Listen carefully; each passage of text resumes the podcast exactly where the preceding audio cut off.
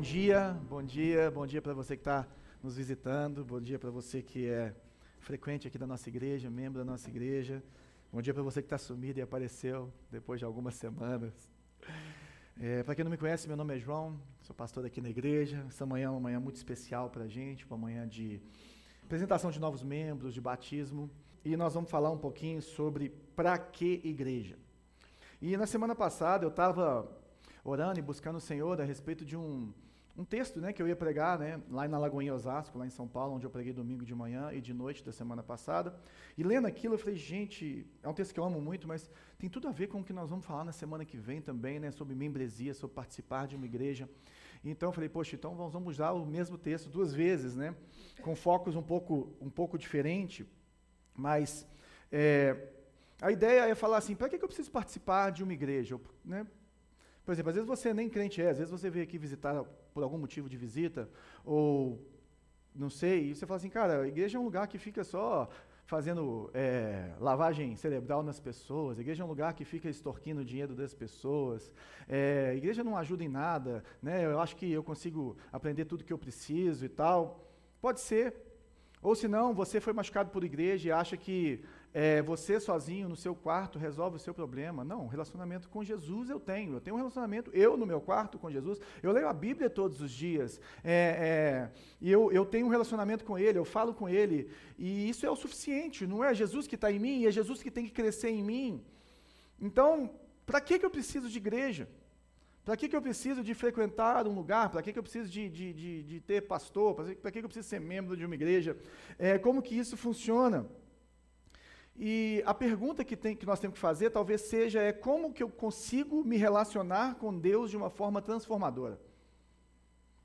Talvez essa seja a melhor pergunta. E não para que igreja, mas se eu preciso de Deus, se Deus quer me transformar, quer transformar a minha vida, como nós cantamos aqui hoje, se eu preciso ser transformado por Jesus, é, como que isso acontece? Ou como que a Bíblia me ensina que isso acontece? Ou como que ao longo da história da igreja nós vimos pessoas sendo transformadas em cima dessas verdades bíblicas? E nós poderíamos olhar vários textos, né? Mas a pergunta que eu queria te fazer é: alguém consegue é, ficar cheio de Jesus, ser transformado, ter uma vida transformada por Jesus, ter o caráter de Jesus crescendo em sua vida sem uma igreja? Essa que é a pergunta.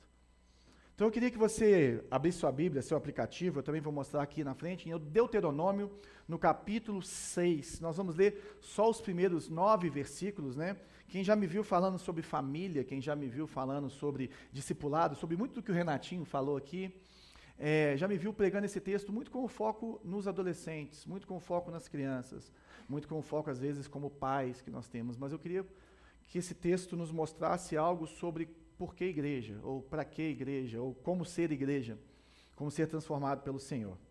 Está escrito o seguinte, a partir do verso 1.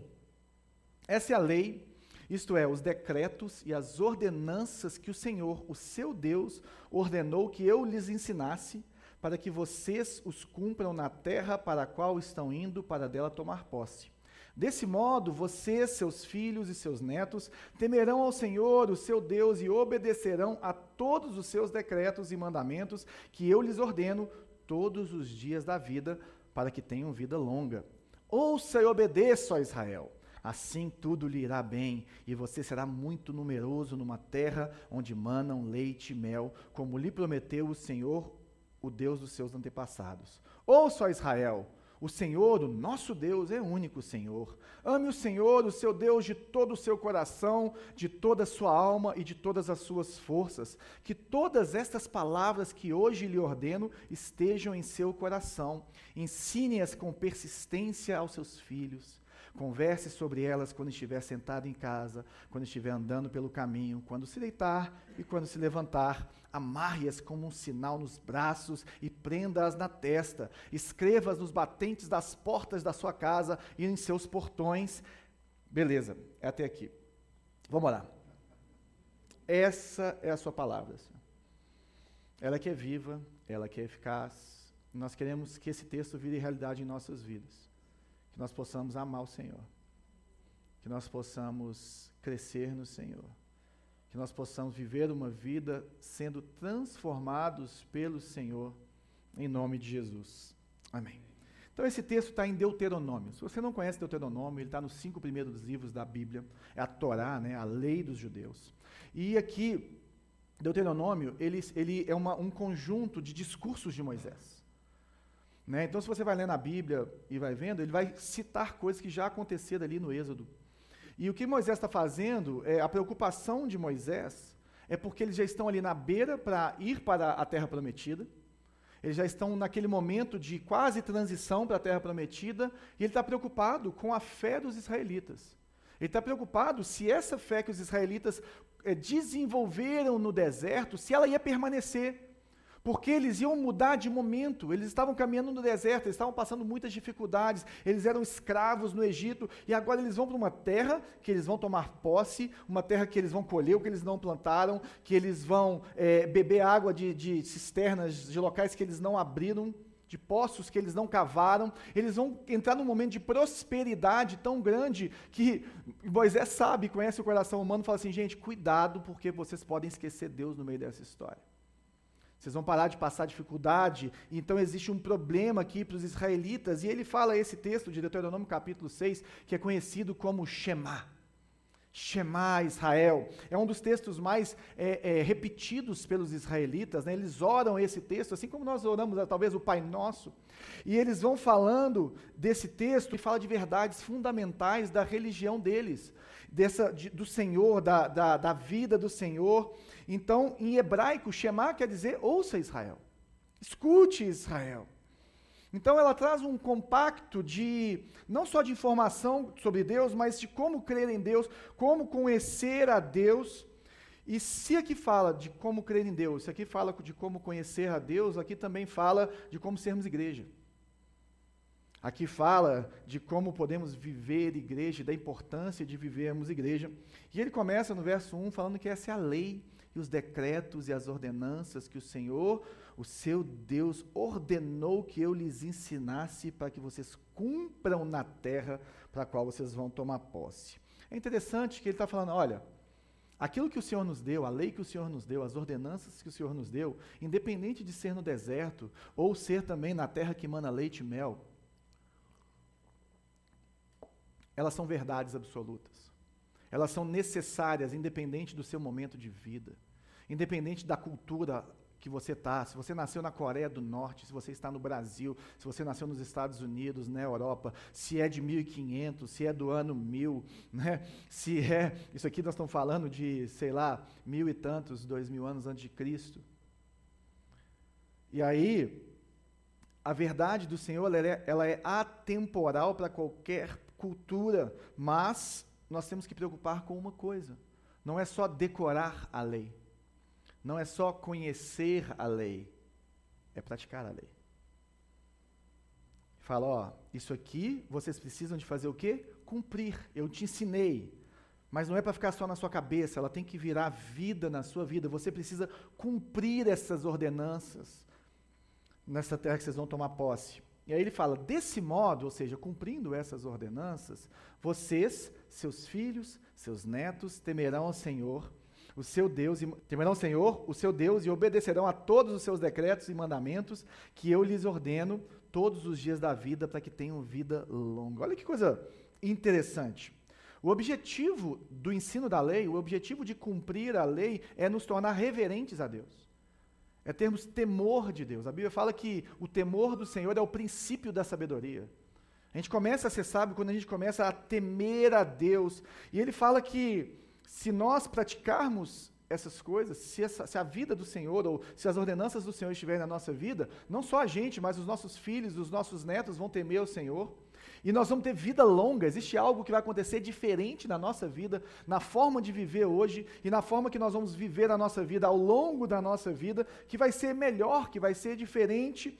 Ou seja, existem formas para que nós possamos manter a nossa fé e vivermos uma fé saudável uma fé crescente, uma fé longeva, uma fé que dá fruto, uma fé verdadeira.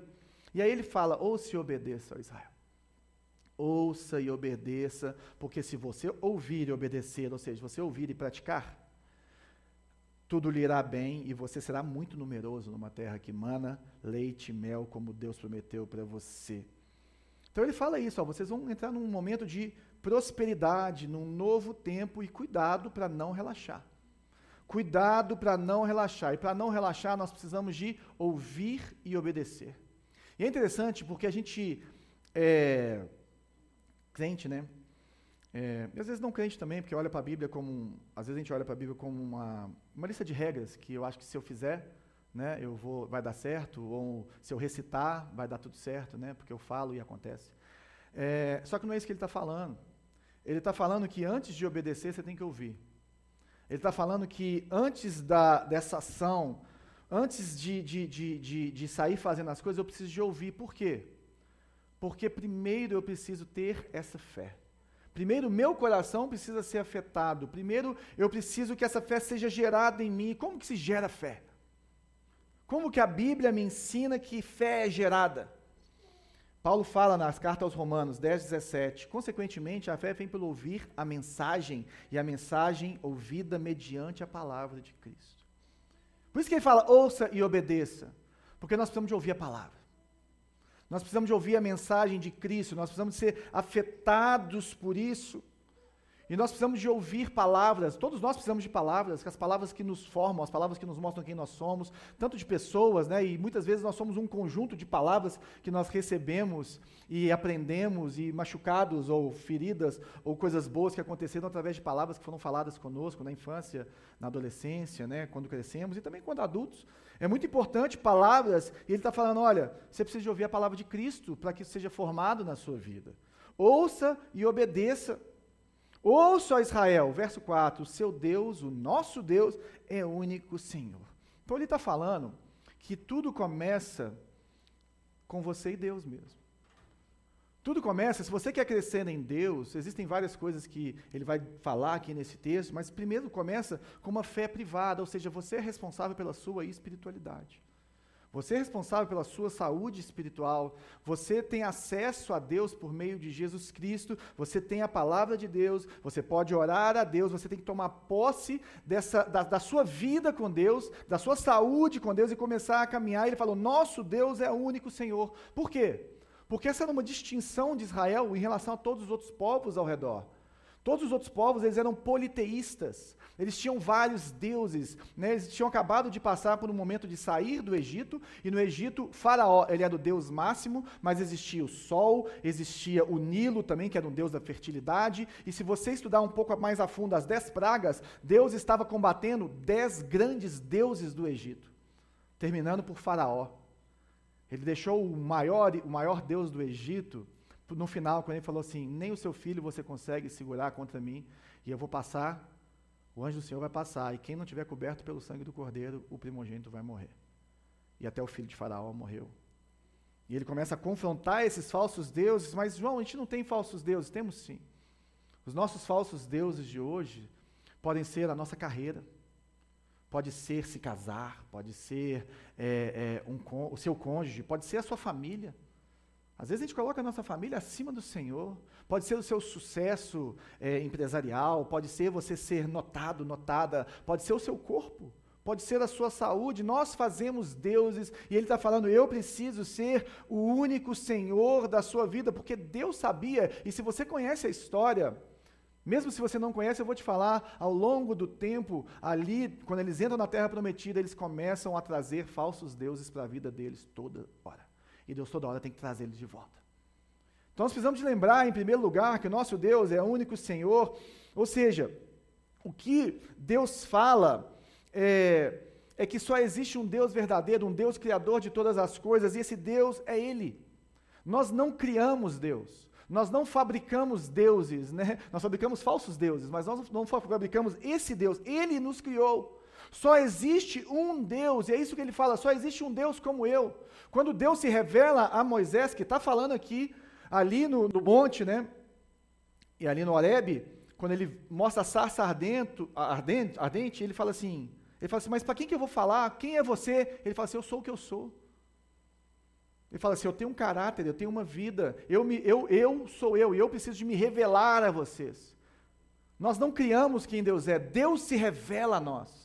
Deus se manifesta a cada um de nós, Ele se mostra, Ele mostra que Ele é real, e nós precisamos conhecer Deus como Ele é, ou quem Ele é, e não quem nós inventamos sobre Ele. E uma pessoa que falava maravilhosamente sobre essa situação de fazermos falsos deuses é Timothy Keller. Eu coloquei aqui hoje duas frases dele. A primeira é: somente se o seu Deus puder ultrajá-lo, que quer dizer confrontá-lo, e desafiá-lo, você saberá que adora um Deus real e não uma invenção da sua imaginação. Se o Deus, se o seu Deus nunca discorda de você, você pode estar apenas adorando uma versão idealizada de si mesmo. Então, às vezes, até a respeito do Deus verdadeiro, né, que nós cremos que o Deus de Israel é o Deus verdadeiro. Até a respeito do verdadeiro Deus, nós temos a capacidade de criar uma versão própria de Deus uma versão nossa de Deus, um falso Deus do verdadeiro Deus. É interessante porque, por exemplo, você, muitas pessoas aqui nem me conhecem é, pessoalmente, outros até não me conhecem intimamente. Então você tem uma versão de mim. Às vezes você está me vendo hoje pela primeira vez, você está criando uma versão de mim.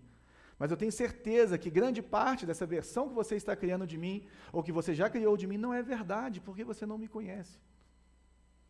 Então nós precisamos de conviver com esse Deus de conhecer esse Deus. Se você começar a conviver comigo, você vai começar a conhecer os, as minhas qualidades, os meus defeitos, onde eu acerto, onde eu erro. Você vai começar a ver a minha humanidade e ver o ser humano que Deus criou em mim. Ou seja, nós precisamos de conhecer Deus como quem Ele é e não o que nós inventamos sobre Ele. Se alguém começa, gente, a te descrever de um jeito que você não é, você não fica bravo? Começa a falar em verdades sobre você, às vezes até coisa boa, né? Te elogia por um negócio e fala assim, isso aqui não dá para me elogiar, não, essa pessoa não me conhece. Tem vezes que fala o treino e fala, Bela, olha o que, que falaram de mim, Bela. Eu não sou isso tudo aí, não. E aí você fica com raiva, por quê? Porque a pessoa precisa te conhecer. E existe uma realidade sobre você, gente, e verdade é realidade. Por isso nós entendemos que Deus é a verdade absoluta, que a palavra é a verdade, porque ela nos mostra a realidade da criação, a realidade de quem nós somos, a realidade de quem Deus é. E o Deus que nós mais precisamos, gente, não é um Deus que nós criamos, mas é o Deus que se revela a nós, o Deus que nos criou. Porque como que um Deus, como Keller falou, que eu criei pode me confrontar?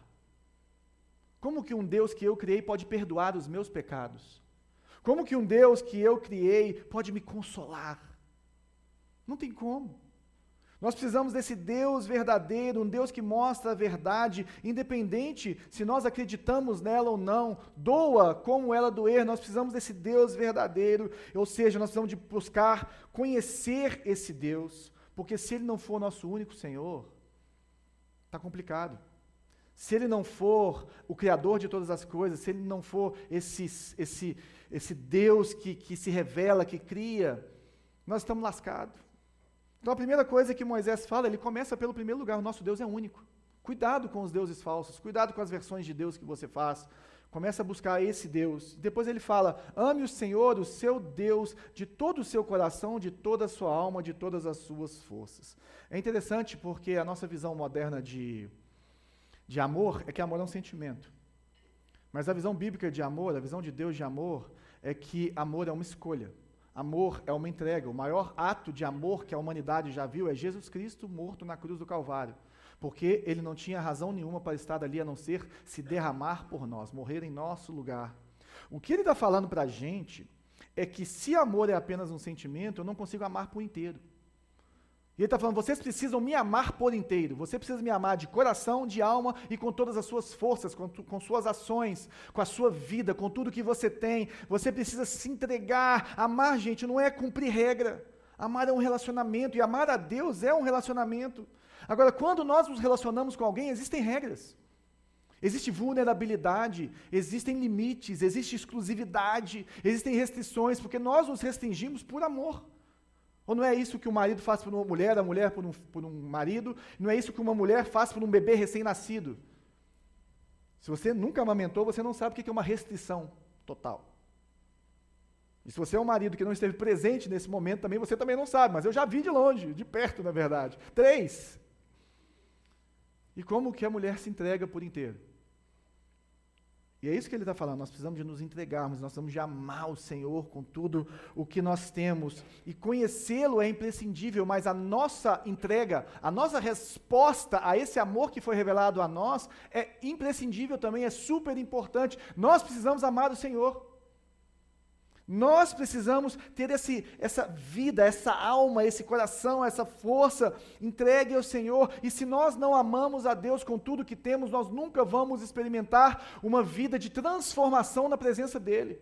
Se nós não nos entregarmos por completo, se nós não deixarmos, é, é, é, largarmos as rédeas da, da, da nossa vida, entregarmos para Ele e começarmos a viver para Ele, nós não vamos viver essa vida transformadora que Ele tem para mim, que Ele tem para você.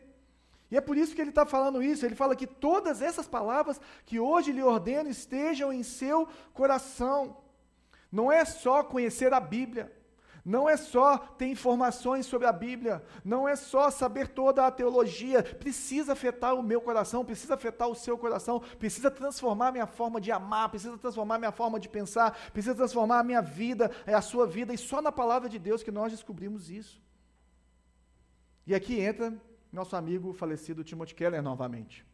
As pessoas contemporâneas tendem a examinar a Bíblia procurando coisas que não podem aceitar. Mas os cristãos devem reverter isso, permitindo que a Bíblia nos examine, procurando por coisas que Deus não pode aceitar. Como Deus? Você se aproxima de Deus falando assim: não, beleza, eu vou aqui, não, isso aqui eu gosto, não, isso aqui eu não gosto, eu rejeito. Isso aqui eu gosto, isso aqui eu não gosto, eu rejeito. Isso aqui eu. Ou você se aproxima para poder falar assim: aqui, tá vendo o que a Bíblia manda? Olha só, sexo antes do casamento não pode. Hum, não dá para ser crente, não. Ah, mentira. Nossa, amar a Deus. Ir no culto. Ou você fala assim, cara, a Bíblia precisa me examinar. Deus é verdadeiro, Deus é criador, e sou eu que preciso me conformar àquilo que Ele me criou, porque Ele tem o melhor para mim. Porque Ele sabe o que é melhor para mim. Oh Deus, me, me fala quem o Senhor é. Ou seja, as palavras precisam estar no nosso coração, senão elas viram regras. Regras, apenas regras. E na palavra, gente, nós descobrimos quem nós somos. Se nós deixamos a Bíblia nos ler através do Espírito Santo, nós começamos a ver as nossas falhas, os nossos defeitos, o tanto que nós somos pecadores, o tanto que nós precisamos de Deus. E aí nós começamos a nos aproximar da Bíblia de uma forma diferente. E a minha aproximação com a Bíblia, a sua aproximação da, com a Bíblia, ela precisa ser como quem vai se alimentar como quem precisa, como quem como quem está subnutrido, como, como quem precisa de nutrientes bons, como quem precisa de fazer uma boa dieta. E é por isso que a gente busca ler a Bíblia todos os dias. Por isso que a gente busca viver é, com a palavra no nosso meio. Nós precisamos de nos alimentar, nós precisamos de ter a palavra no coração. E tê-la no coração, que ele está falando, é tê-la no centro da nossa vida, como a gente já está falando aqui, como a gente já tem demonstrado isso. E aí ele fala: amarre-as como um sinal nos braços e prenda-as na testa. É interessante que os israelitas fizeram isso.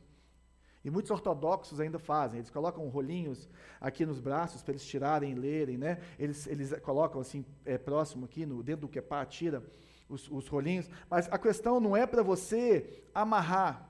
Você não precisa de fazer isso literalmente, mas você precisa fazer principalmente de uma forma que você entenda essa realidade que é não deixe que a palavra de Deus não deixe que as verdades de Deus, não deixe que a pessoa de Jesus Cristo pare de fazer parte da sua vida. Não deixe que, você, que, que a vida com Deus saia da sua vida. Não deixe que a, a Bíblia ou a palavra de Deus pare de ser a sua única regra de fé e prática. Porque senão você está abraçando os deuses da terra pela qual você está entrando. Aonde você, os, os deuses dessa cultura. E ele sabe, gente, que eu e você, que a nossa tendência é nos conformarmos com a cultura, é nos conformarmos com as coisas. Ele sabe que nós precisamos de fazer esforço para isso acontecer. Por isso que ele fala: amarra. Amarra. Quer ficar agarrado no você. Escreve. Escreve isso na testa e nos braços. Olha que interessante. O que você pensa tem que estar totalmente coerente com o que você faz.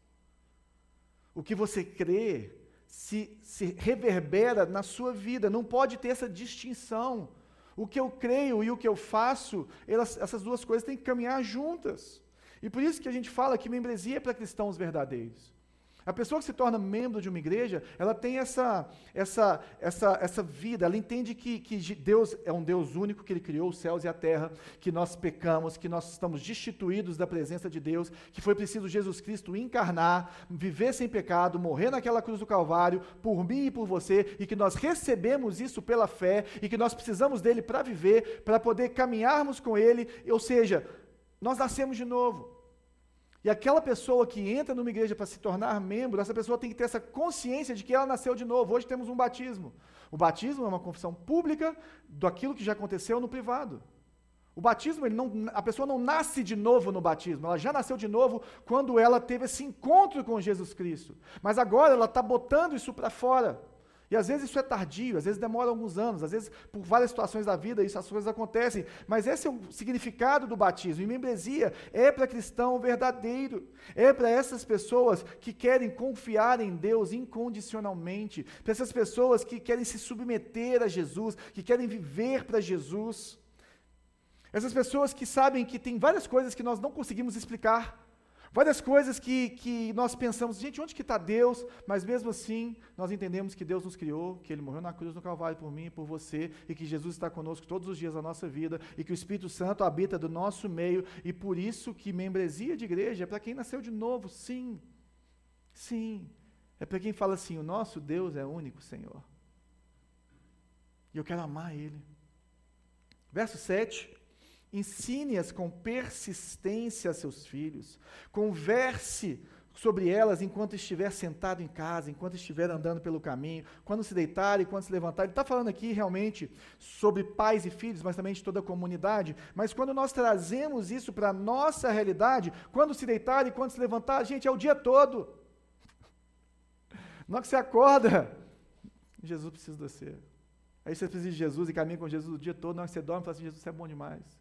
Ou não, Jesus, estou triste demais, hoje o dia foi punk. Está complicado, Deus, é o dia todo.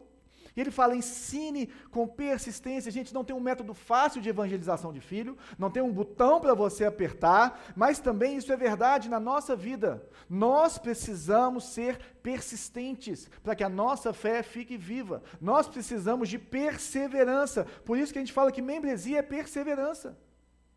É perseverança, é um caminho árduo.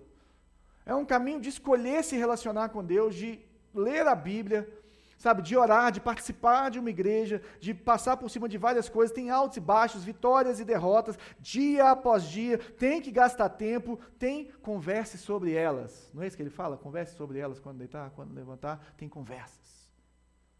Igreja é feita de conversas. Igreja é feita de relacionamento. Não tem como você conversar sem ter outra pessoa para você conversar. Não tem como você conversar sem se você se relacionar. A conversa não é um monólogo, a conversa é ouvir e aplicar a vida, é um falar na vida do outro, é esse espaço. Conversas nos dão a oportunidade de exercer graça, de falar a verdade, de abraçar, de trazer limites, de perdoar, de castigar, de ensinar, de se divertir. Nós precisamos de conversas. E dessas conversas que nós temos dentro da nossa comunidade, que nós chamamos de igreja, nós temos cuidado. De cuidado de uns com os outros. Amor de um para com os outros, pessoas que se importam com a sua espiritualidade, pessoas que se importam com a sua vida, pessoas que se importam com a sua família, pessoas que precisam ter voz na sua vida, pessoas que precisam ter voz na minha vida. Membresia é cuidado, membresia é conversas, membresia é perseverança, membresia é mutualidade, é troca. A Bíblia tem o que nós chamamos de uns aos outros, né? O pessoal que fez o, o, os, nossos, os nossos módulos aí viu, fala sobre honrar uns aos outros, aceitar uns aos outros, suportar. Suportar é dar suporte, não é aguentar não, tá gente? Dar suporte uns aos outros, perdoar uns aos outros confessar os seus pecados uns aos outros. Gerê falou sobre isso na semana passada, em Tiago 5. Orar uns pelos outros, incentivar uns aos outros, exortar uns aos outros, aconselhar uns aos outros, ensinar uns aos outros, carregar os fardos pesados uns dos outros e nos submetermos uns aos outros.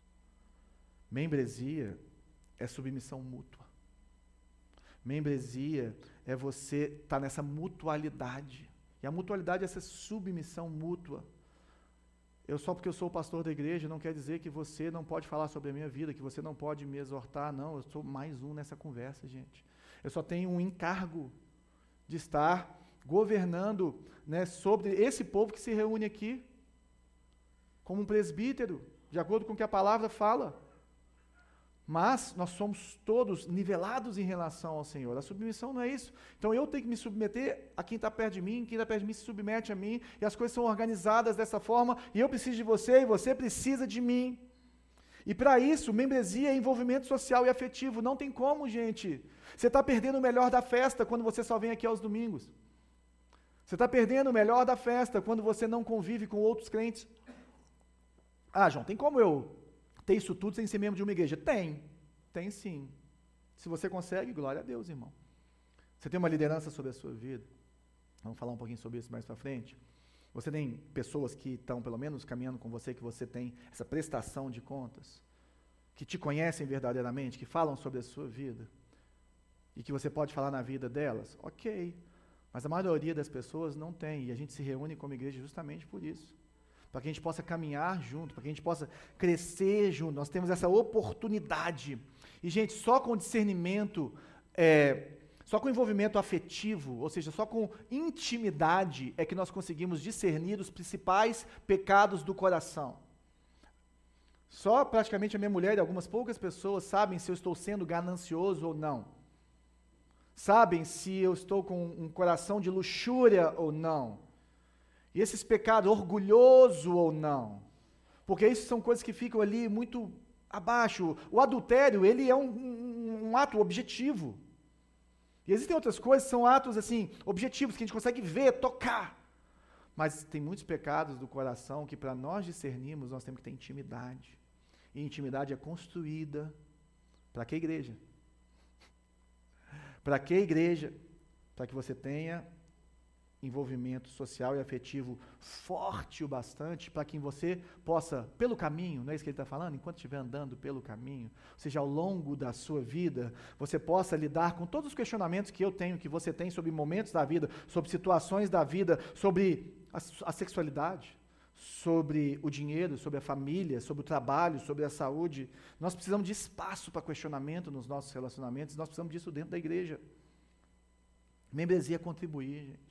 Membresia, o Renatinho falou sobre isso. Não é só você receber, Deus te deu maravilhosos dons e talentos, recursos maravilhosos, tanto é, é, de dons pessoais como de dinheiro também, para que nós possamos avançar com o Evangelho, para que nós possamos abençoar as pessoas. E entre os cristãos, os bens, os dons são compartilhados. É isso que o Senhor nos ensina. Se você olhar para o nosso Deus, Ele é um Deus trino, em que Ele está se derramando um no outro, o Pai no Filho, no Espírito, o Espírito no Pai, no Filho, eles estão se derramando. Nós temos essa essência de Deus em nós, e quanto mais nós temos Deus em nós, mais nós nos derramamos no outro. Membresia é contribuir. E não tem jeito, gente. Tem áreas da nossa vida que só vão crescer, que só vão ser transformadas por Jesus dentro do que nós chamamos de comunhão, dentro desses relacionamentos. E talvez você está chegando agora para a fé cristã, você nem é crente, não tem problema. Você pode começar vindo, você pode começar apalpando isso, mas a, a tendência é que com o seu amadurecimento, com, com o seu. Você vai se envolvendo. A tendência é que você vai entrando cada vez mais para dentro dessa família e vai encontrando pessoas que vão estar na sua cozinha, falando na sua vida, trabalhando na sua vida, caminhando com você no dia a dia. Escrevas nos batentes das portas de sua casa e em seus portões. Olha que interessante. Ele fala para escrever em dois lugares. E eles faziam isso literalmente, né? Eles pegavam um pedaço do Shema, escreviam lá, pintavam lá. Na porta, ou seja, você tem que se envolver, você tem que estar caminhando com as pessoas, mas a palavra de Deus precisa ser aplicado à sua vida íntima e à sua família. A sua casa precisa caminhar em cima da palavra de Deus, em cima da realidade de Deus. Existe uma aplicação para isso. Mas também nos portões. E os portões estão dentro ou fora de casa. Os portões estão do lado de fora. Os portões eles são talvez assim a parte visível da sua casa para quem passa ali na frente, para a sociedade. E é justamente isso. Ela precisa afetar a nossa consciência social. A fé, ela não é somente privada, a nossa fé é uma fé pública. A fé cristã é uma fé pública e que ela afeta a nossa forma de vivermos em sociedade. Ela afeta a forma como nós nos posicionamos na sociedade. Membresia é sermos luzeiros do mundo. Jesus, quando ele dá um dos seus discursos mais conhecidos, que é o Sermão do Monte, ele fala sobre várias coisas que tem que acontecer no nosso coração, que são as bem-aventuranças. E aí, quando ele termina de falar das bem-aventuranças, ele fala assim: Vocês são a luz do mundo. Vocês são o sal da terra. Como que você vai esconder uma casa que é edificada em cima da rocha, em cima do monte? Se você já passeou nesse mundo antigo aí da Europa, eu falo isso sempre, quem está aqui está cansado de ouvir. Você pode esquecer as luzes, lembrar daquelas cidades fortificadas no alto do monte. E aí imagina uma pessoa caminhando ali, doido para chegar naquela cidade antes de escurecer, para não ser assaltada, porque a cidade trazia segurança. A cidade trazia acolhimento, ela podia dormir melhor. E Jesus está falando para mim e para você ali naquela passagem, está falando: olha, vocês precisam de ter uma família dentro da cidade. Vocês não estão para fora da cidade, mas é essa família que recebe as pessoas. É essa família que as pessoas olham e falam: olha como eles, como eles lidam com, a, com, com, com os filhos, olha como eles lidam com o dinheiro. Nossa, olha como é que o meu vizinho que é crente conversa com os filhos dele, como é que ele se relaciona com os filhos dele, olha como é que ele trabalha, olha como ele lida com essas coisas. É isso que Jesus falou para a gente fazer, essa é a diferença da igreja. Isso acontece em comunidade. E a gente acha que isso é coisa de Novo Testamento, não é não são a má interpretação de Israel com o coração duro, porque nesse mesmo Deuteronômio, Deuteronômio 10, 17, ele fala o seguinte: Pois o Senhor, o seu Deus, é o Deus dos deuses e o soberano dos soberanos, o grande Deus, poderoso e temível, que não age com parcialidade nem aceita suborno. Ele defende a causa do órfão e da viúva e ama o estrangeiro, dando-lhe alimento e roupa. Amem os estrangeiros pois vocês mesmos foram estrangeiros no Egito. O que ele está falando para mim e para você, se não é o que Jesus falou? Israel caiu num problema que eles achavam que a exclusividade deles não abrangia esse negócio de receber as nações, mas eles eram a luz para as nações. As nações queriam, deveriam copiá-los e deveriam olhar para eles e se render diante do Deus deles. Só que eles começaram a criar barreiras. E aí Jesus vem e traz a igreja. E a força, a, no Antigo Testamento, né, a força é centrífuga. Ela vai puxando para dentro de Israel. Mas no Novo Testamento, a força é centrípeta. Os cristãos vão para a sociedade. E os cristãos vão para o mundo, espalhados pelo mundo, e vão levando essa luz e essa bênção do Senhor. Como que a gente faz isso? Amando os estrangeiros amando os de fora, amando a Deus de todo o nosso coração, sendo restaurado o plano original de Deus na minha vida e na sua vida. E isso, gente, só vai trazer transformação na minha vida e na sua vida e ao redor das pessoas, ou nas pessoas que estão ao nosso redor, se nós amarmos a Deus com todo o nosso coração. Isso não vai acontecer só nos domingos, sendo que o domingo é muito importante. Isso não vai acontecer só no pequeno grupo, mas o pequeno grupo é importante. Isso não vai acontecer só no seu devocional e não na sua vida pública, mas isso precisa acontecer com uma caminhada com Deus, uma caminhada com outros cristãos, com pessoas que você se envolve emocionalmente e com uma vida no meio da sociedade, sim. Como luz do mundo, com essa família de Deus. Por isso que nós perguntamos para que igreja? Para que igreja? Espero que nesse ponto você já tenha pensado, é, faz sentido. Faz sentido ser membro de uma igreja. E esse texto começa com Shema, ouça e obedeça a Israel. É interessante que ele não fala ouça e obedeça papais. Ele não fala ouça e obedeça líderes de Israel. Ouça e obedeça homens de Israel. Ele não está falando assim, todo mundo. Adolescente, jovem, criança, solteiro, idoso. Todo mundo. Ouça Ouça, por quê? Porque o chamado de Deus é que indivíduos que amam, que amam Ele, que, que se relacionam com Ele, comecem a se relacionar e formem uma comunidade de fé que nós chamamos de igreja com I minúsculo. Tribos que nós temos. Ah, João, mas é muito difícil conviver em igreja. Eu já fui machucado pela igreja. Eu já fui ferido por pessoas do meu pequeno grupo. Já fizeram fofoca sobre mim. Já não me interpretaram bem, bem-vindo à igreja, gente. Ou você nunca errou com ninguém.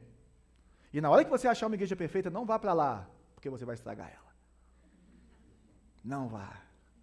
Porque você sabe o que eu estou falando. Você se conhece melhor do que eu te conheço. Mas essa imperfeição nossa, ela é a habitação do Espírito Santo de Deus. Essa imperfeição nossa, Jesus morreu por ela e chamou de igreja. E falou assim: ó, o reino está aqui. A minha vida está aqui. A minha vida flui do meio desse povo imperfeito, desse povo que acaba machucando um ao outro, mas desse povo que abençoa, onde o meu espírito vive. Por isso que membresia é submissão, gente. Nós precisamos de submeter a Jesus. Sim, em primeiro lugar, porque a palavra dele está acima de qualquer coisa. Nós precisamos nos submetermos uns aos outros, mas Deus também coloca na nossa vida, como Moisés está falando para o povo, Deus coloca na nossa vida líderes. Se você estudar Efésios capítulo 4, você vai ver isso muito claro. Agora, nós não temos que nos submeter a lideranças é, abusivas, nós não temos que nos submetermos às lideranças autoritárias, naquilo que eles parecem com Deus, naquilo que nós parecemos com Deus, sim, nós nos submetemos, por quê? Porque Deus escolheu dessa forma. Pode ser difícil para você, pode ser difícil para mim, mas todos nós precisamos de líderes na nossa vida. Mas o papel da liderança, se você olhar ali em Efésios capítulo 4, no verso 12, está escrito o seguinte: para que eles possam preparar os santos para o ministério. Para que os líderes da igreja possam ser é, desnecessários. O pastor, ele nasceu para se tornar inútil. Cada dia mais a igreja tem que crescer, e aí vai acontecer o que Efésios continua falando, em que eles vão, vão buscando, né, seguindo a verdade em amor, eles vão crescendo naqui, naquilo que que é o Cristo, né? E aí eles vão amadurecendo no Senhor até se tornar parecidos com Jesus. Esse é o papel da igreja. Esse é o papel da liderança na igreja. E membresia é compromisso. Eu não consigo fazer compromisso com todos os crentes da cidade. Eu não consigo ter compromisso com muitas pessoas, mas eu posso ter compromisso com uma igreja local. E dentro dessa igreja local, como a nossa, nós somos pequenos.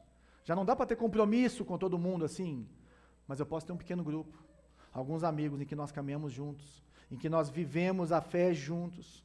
Agora, se você se aproxima de Deus só para receber, se você vai ao, aos cultos só para ser inspirado e não tem uma vida comunitária de igreja, você ainda não entendeu a profundidade do amor de Deus. Você ainda não entendeu o que é amar a Deus de todo o seu coração, porque nós só vivemos assim. Por isso que ele fala: ensine, Converse sobre Deus. Nós precisamos de conversar, gente. Nós precisamos, de aplicar Deus. E aí nós precisamos de olhar o que é inegociável na nossa rotina. O que, que é inegociável na sua rotina? O que, que é inegociável? Na sua família, no seu tempo em família. O que é inegociável com a sua igreja? Com aquelas pessoas que você abre o seu coração, com a sua cozinha ali de irmãos e irmãs que estão na sua vida com a sociedade, o que é inegociável, como você entrega, porque em cada centímetro da nossa vida, em cada centímetro da nossa existência, nós precisamos de perguntar quem é Deus? E o que, que ele fala sobre isso? O que, que ele fala sobre o meu corpo? O que, que ele fala sobre família? O que, ele fala sobre criação de filhos? O que, ele fala sobre trabalho? O que, ele fala sobre, é, é, sei lá, me relacionar com as pessoas, lidar com o meu dinheiro? O que, que Deus fala? O que, que é inegociável? Porque relacionar é complicado, gente. Eu não sei se você é como eu. De vez em quando eu brigo comigo. De vez em quando eu canso de relacionar comigo mesmo e vejo tanto que eu sou imperfeito, tanto que eu sou complicado. Desanimo comigo mesmo, ou de mim mesmo. E ser igreja, gente, é caótico. Ser igreja é caótico. Mas é um caos em que existe a presença do Deus verdadeiro. É um caos em que Deus fala assim: ali eu, ali eu libero a minha bênção. Ali eu transformo a vida das pessoas. Uma certeza que eu tenho com os, os membros da igreja, ou com quem está se tornando membro, é que nós vamos errar com vocês. Nós vamos errar com vocês. Nós vamos tentar ao máximo não errar. Ah, mas nós vamos acertar muito também. Nós vamos acertar muito também. E vocês vão acertar com a gente. Eu tenho certeza que vocês vão errar conosco também. Mas isso é ser igreja. E nós só temos a lei nos portões. Nós só vivemos de acordo com a lei de Deus. Nós só temos a lei escrita no nosso. É, nas nossas portas das nossas casas, porque antes disso tudo, nós passamos sangue de Jesus na porta da nossa casa. A lei, ela só vem depois que Jesus vem. A transformação só vem depois que você nasce de novo. E Jesus escolheu se manifestar, manifestar sua perfeição numa igreja imperfeita. Ele nos amou primeiro. Ele nos escolheu, Ele se, se revelou a nós. Como nós cantamos hoje, Ele se tornou vulnerável primeiro, Ele abriu mão da sua glória, Ele se tornou servo no meu e no seu lugar, Ele é o Cordeiro de Deus que tira o pecado do mundo. Nós precisamos confiar nele. E se Ele falou que Ele se manifesta no meio da igreja, é porque Ele faz. Se ele falou que ele se manifesta é, em relacionamentos com cristãos, com pessoas imperfeitas, é porque ele faz e nós precisamos de viver isso. Você quer viver uma vida profundamente transformada por Deus? Você quer viver uma vida profundamente transformada Jesus, por Jesus? Primeira coisa, entregue sua vida a Ele. Se você está desviado aqui, se você se desviou dos caminhos do Senhor, ou se você não conhece o Senhor, entregue sua vida a Ele hoje. Fala, Jesus, eu preciso de você. Jesus, eu preciso nascer de novo, eu preciso desse sangue seu na minha vida. Você morreu na cruz por mim, eu preciso ser selado pelo Senhor com o seu espírito. E tendo feito isso, tendo sido restaurado, sendo nova criatura, voltando para a comunhão com o Deus verdadeiro, envolva-se profundamente em uma igreja. Encontre uma igreja em que faz sentido para você, em que você se consegue relacionar com as pessoas, em que você consegue se envolver com as pessoas. E a minha oração é que essa igreja se chame Luzeiro, mas se não for, procure uma que seja assim. Procure um lugar em que você vai se entregar. Procure uma liderança saudável em que você vai chamar de seu pastor. Minha liderança, minha igreja. Faça isso. Se você está nesse processo também de encontrar, vai com calma, vai orando, vai buscando, mas não cesse de buscar, seja perseverante a respeito disso. Porque não tem como viver sem igreja. Amém? Então vamos lá, fica de pé. Queria que você fechasse seus olhos, se você puder, e refletisse sobre isso que foi falado e tudo que Jesus falou no seu coração nessa manhã. O que, que Jesus falou no seu coração nessa manhã? E o que, que você precisa fazer para isso acontecer? E às vezes você acha que você não tem força, pede para Ele. Pede para Ele. Às vezes você está aqui e fala assim, esse negócio de igreja é uma baboseira danada. Eu queria te fazer um pedido. Fala assim, Jesus, se revela a mim. Se o Senhor é verdadeiro, se revela a mim. Me mostra quem o Senhor é. Senhor Jesus, nós estamos aqui para pedir por isso. Primeiro, para que o Senhor se revele àqueles que ainda não te conhecem. Nós cantamos, o seu abraço em meio à noite nos alcançou. Não fui eu, eu não consigo me revelar, te revelar para ninguém. O Senhor que se revela. A sua palavra te revela. Eu oro por experiência com o Senhor. Experiência mística, verdadeira, transformação. Eu oro por restauração de corações de pessoas que estão desacreditadas da igreja no nosso meio, Deus. Eu oro, Pai, peço perdão como um líder de igreja pelas feridas que a igreja te fez. Não só as feridas que nós te fizemos, mas as feridas que qualquer igreja te fez que essas feridas sejam curadas, sejam saradas em nome de Jesus. E eu oro para que o seu amor pelo Senhor te leve a se envolver com uma igreja, te leve a se entregar a Ele no meio do povo dele e a ver a transformação completa que existe de Jesus no meio do seu povo, no meio da sua imperfeita igreja. Deus faz isso. Faz isso no nosso meio, transforma as nossas vidas. Transforma as nossas vidas em nome de Jesus. Amém.